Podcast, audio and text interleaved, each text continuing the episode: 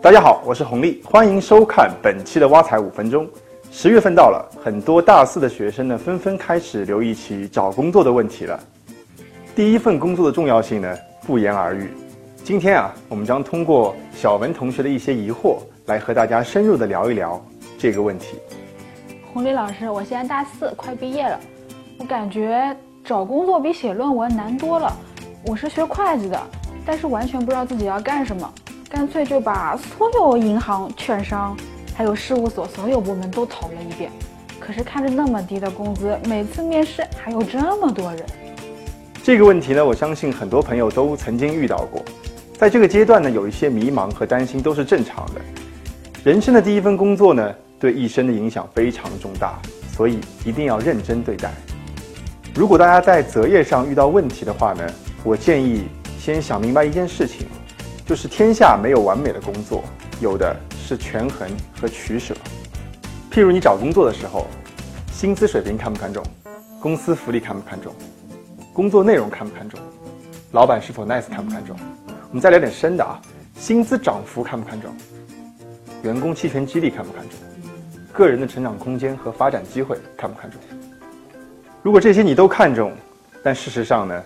一般很少有公司能够同时满足你全部的需求，所以这个时候呢，你需要做的是权衡和取舍。我个人的建议是呢，起点的高低没那么重要，关键要看未来，看趋势。在这里呢，给大家画三个重点。第一，选择行业很重要，行业是否处于上升期，行业是否有未来。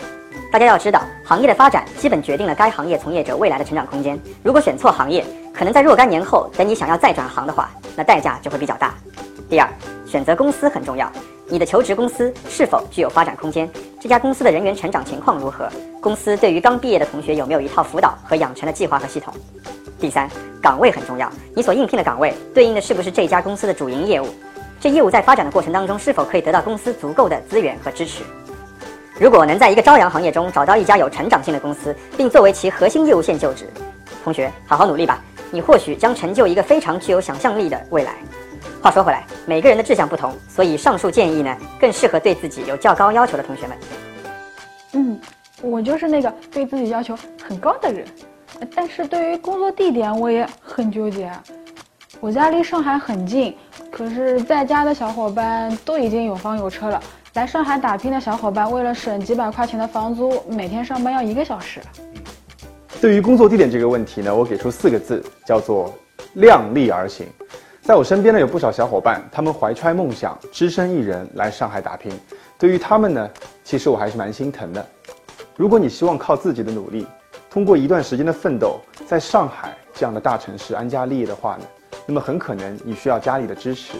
毕竟大城市的房价高，生活成本也高，选择去大城市打拼，你就要做好直面激烈竞争的准备。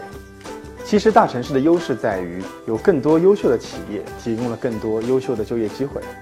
当然，如果你能够在省内找到合适的工作呢，也不失为一种不错的选择。毕竟现在很多城市呢都提供了许多鼓励政策来吸引优秀的企业入驻，而越来越多的优秀企业呢纷纷入驻这些城市或设置部门和分公司。因此啊，只要你仔细寻找，相信一定可以找到适合你的机会。嗯，对哦。我听说鹅厂在成都也有部门，成都房价一万左右就够了吧？那么工作地点解决了，最后就是钱的问题了。我实习这几个月花的也不是很多，就和小伙伴撸撸串、打打王者荣耀、买买皮肤啥的。下个月工资还没到账，就开始计划去哪里玩了。我是不是很潇洒？虽然你才刚入职场，但是培养自己的理财意识也是非常重要的。你可以先关注一些理财类的微信公众号，来学习一些必要的理财知识。年轻人喜欢出去浪，那是天性使然。但是再浪呢，也要做好自己的财务规划，一定要学会量入为出。我建议你可以尝试记个账，把自己日常的开支记录下来，养成良好的记账理财习惯。相信过一段时间之后呢，你就可以有更多的结余了。以上呢就是本期的全部内容。第一份工作对每一个人都非常重要。想清楚再做决定，祝大家都能找到满意的工作。感谢收看本期的挖财五分钟，我们下期再见。